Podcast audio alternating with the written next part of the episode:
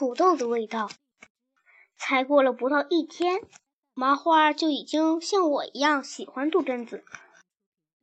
昨天晚上，我没有和四个男孩子睡在一一块儿，而是和杜真子睡在另一个房间里。因为早晨要干活，所以四个男孩子已经养成了早睡早起的习惯。早晨，我听见外公口齿不清的叫张达，所有的男孩子，外公一律把他们叫做张达。不一会儿，我听见院子里传来打水的声音，我知道是马小跳他们几个在洗脸刷牙。门外传来打嗝的声音，杜真子以为是哪个捣蛋鬼给他捣乱。我知道麻花来了，打嗝的声音是他的歌声。今天麻花来的比任何一天都早。我把门门打开，麻花进来了，带着一股茉莉清香。麻花，你要送给我茉莉花环吗？麻花一摇一摆的走到了床边。杜真子取下花环，戴在自己的脖子上。麻花，你把礼物送给我，我送给你什么呢？这样吧，我今天要做土豆色拉，我请你吃土豆色拉吧。麻花可不知道那是什么东西。我说是很好吃的东西，你吃过吗？吃过好多次。我告诉他，我以前一直跟杜真子在一起，杜真子做土豆色拉是世界上最好吃的东西。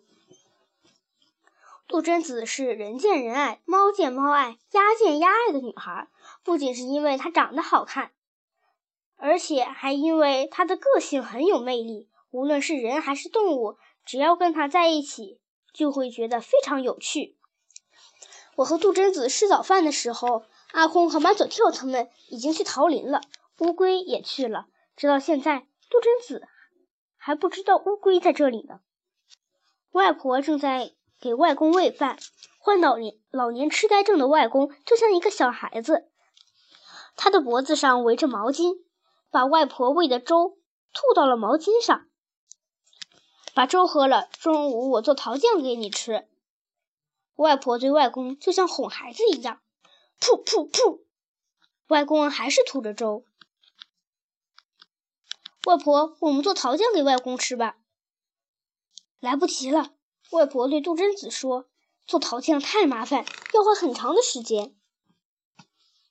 我去给外公做吧，不会花多长时间的。”我和麻花跟着杜真子来到他的房间。杜真子拿出行李箱，打开箱子，里面除了装了奶黄酱、千岛酱，还有多功能搅拌机。麻花从来没见过这种机器，他不知道是干什么用的。我说，这种机器可以做出很多好吃的东西，比如番茄奶昔就是这么做出来的。厨房里有很多桃子，杜真子挑了两个大桃子，削掉皮儿，切成瓣儿，掏出桃核，再把桃肉切成一小块一小块的，放进了搅拌机里，一声巨响。麻花吓得不知所措。我告诉他，搅拌机一旦通电，就会发出很可怕的响声。在剧烈的响声中，透明杯子里的桃块一点一点变小，变成了桃酱。这个过程还不到一分钟。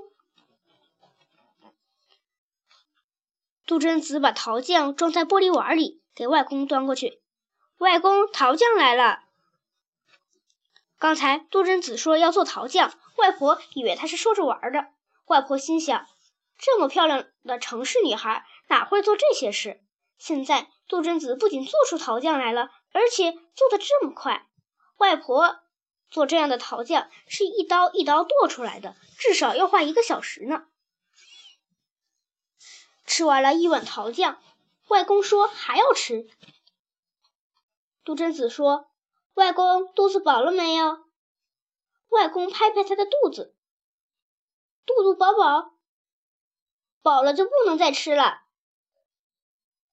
杜振子把外公的嘴巴擦干净。过一会儿，我做土豆沙拉。外公高兴地拍起手来，土豆沙拉。杜振子整个上午都在做土豆沙拉，阿空要吃一大盆。而且还不能忘了那四个见了土豆沙拉就不要命的馋猫。不能说馋猫？我还没他们馋呢。杜真子煮了半筐土豆，二十个鸡蛋，两颗西兰花，外加八根火腿肠，然后用一瓶奶黄酱、一瓶千岛酱来拌，拌了满满一大桶。哇，这么多，够吃好几顿的呢。麻花说：“一顿还不够的呢。你没见过他们吃土豆沙拉？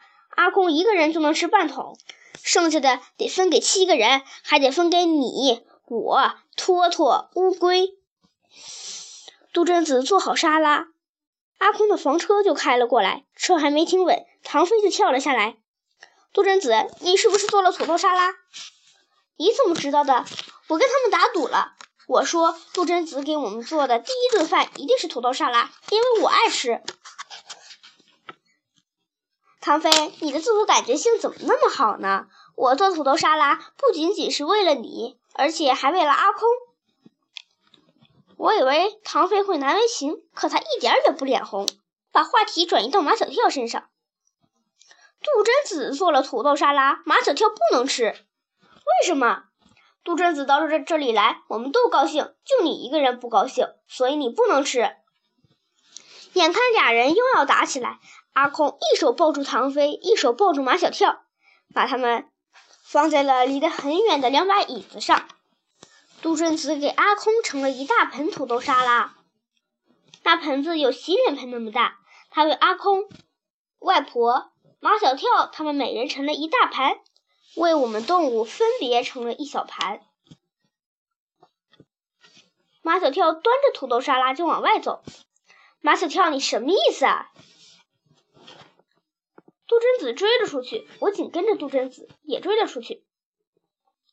马小跳跳进阿空的房车，他还没来得及关门，杜真子就已经挤了进去。马小跳说：“土豆沙拉是给乌龟吃的。”太神奇了，乌龟是怎么到这儿来的？在这个世界上，恐怕没人能回答这个问题。乌龟津津有味地吃着土豆沙拉。他说：“他吃了那么多年土豆，直到今天才吃出了土豆真正的味道。”